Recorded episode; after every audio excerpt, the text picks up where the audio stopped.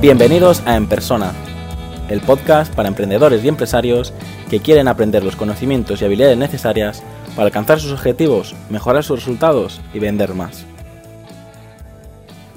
Episodio E1, jueves 2 de abril de 2020.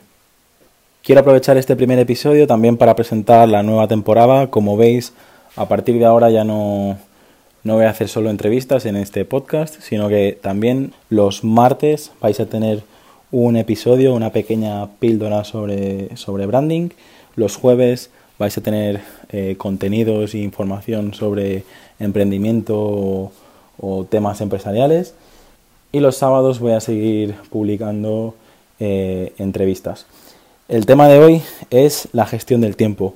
Muchos de vosotros me habéis preguntado eh, cómo lo hago para hacer tantas cosas a la vez, cómo lo hago para eh, publicar tantas cosas en el blog y en los podcasts, proyectos, empresas eh, y todo eso, pues eh, logrando el equilibrio entre, entre la vida profesional y, la vida personal, ¿no? Aquí en casa. Y el único secreto que, tengo te lo, te lo, voy a decir ahora. se llama time blocking y es muy fácil de, de entender. Yo lo que os recomiendo a todos es que trabajéis con un, con un calendario y tengáis muy claro todos los días de la semana y todas las horas, tanto laborables como personales, qué vais a hacer en cada caso, ¿vale?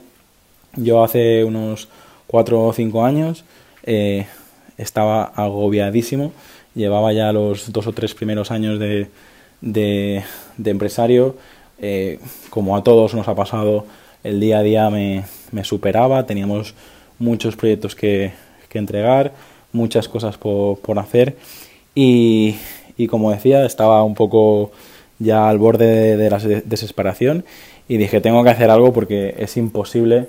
Eh, pues, bueno, de hecho, acabé en el hospital. Estoy, poca gente eh, lo sabe, pero eh, como muchos emprendedores al principio, yo trabajaba 10, 12 y 14 horas diarias. Hoy, a día de hoy, si es necesario, pues también lo, lo hago, pero normalmente no es así. Normalmente tengo mi calendario muy bien organizado y, y no pasan este tipo de, de, cosas, ¿vale? Así que, como decía, eh, esta pequeña píldora de hoy va sobre la gestión del, tiempo y va sobre el time blocking. Si ponéis time blocking en, en Google, os van a salir cursos, os van a salir blogs, os van a salir vídeos de YouTube y podéis aprender mucho más sobre esto. Pero básicamente se basa en tener un calendario, que yo recomiendo que sea eh, Google Calendar, porque es súper fácil de utilizar y lo podéis utilizar tanto desde el ordenador como desde el móvil. Y básicamente se trata de dividir tu día a día en bloques. Yo os doy otro consejo, porque hay gente que pone bloques pero no sabe qué tipo de bloque poner, ¿vale? Eh, ya desarrollaré otros podcasts sobre gestión del tiempo. En este caso, solo quiero decirte esto. Por un lado, time blocking y por otro lado, los bloques que sean de 15 minutos, de 30 minutos, de 60 minutos, de 90 minutos y de 120 minutos. ¿Vale? Es muy fácil si te organizas que puedas cumplir todo tipo de tareas con estos, con estos bloques que te pongo como ejemplo, ¿vale?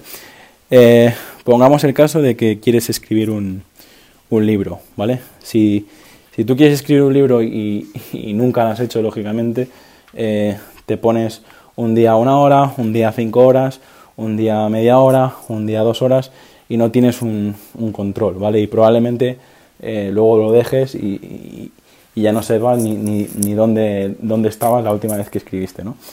Yo lo que te aconsejo es que cualquier objetivo que tengas, y, uso el ejemplo del, libro, yo lo que te aconsejo es que cualquier tarea que tengas eh, la dividas y la pongas en tu calendario. Por ejemplo, en el caso del libro sería decir, mira, yo necesito mínimo 30 horas, por decir algo, eh, para escribir un, un ebook.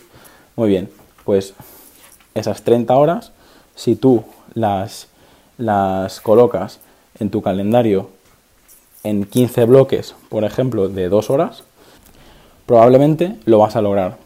¿Por qué lo vas a lograr? Porque probablemente el día y la hora que tú abras tu calendario y veas, muy bien, ahora de 3 a 5 me toca escribir el libro. dentro de una semana, de, de 9 a 11, me toca escribir el libro. Pues al final, a mí lo que me pasa es esto. Es decir, yo abro mi calendario y ya tengo claro eh, qué tengo que hacer cada día, qué tengo que hacer en, cada momento de, de, la semana. ¿vale?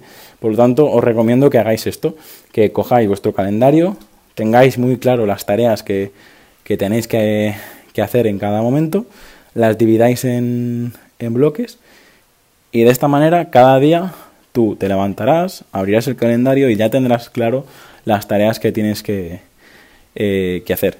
Bueno, eh, espero haberte ayudado con este primer consejo y si quieres otro, intenta no marcarte más de cinco tareas importantes al día, ¿vale? Eh, por tarea importante, lógicamente, no me refiero a, a contestar un correo o hacer una llamada me refiero a tareas importantes que van a cambiar eh, los próximos cinco años. estoy hablando de, reuniones importantes y de, de tareas que realmente eh, valgan la pena. Probablemente este no sea el último capítulo de gestión del tiempo. Eh, para algunos a lo mejor estaré tratando conceptos básicos, pero bueno, hay que empezar por el principio y eso estoy haciendo. Voy a seguir compartiendo conceptos básicos y poco a poco eh, iremos, iremos avanzando todos juntos. Hasta aquí el episodio de hoy. Muchas gracias por escucharlo y si te ha gustado no olvides compartirlo en redes sociales y valorarlo en iTunes, Evox o Spotify. Para enviarme tu opinión sobre el podcast, escríbeme al formulario que encontrarás en llamopuyolcanción.com barra contacto. Encuentra este y todos los demás capítulos en enpersona.com.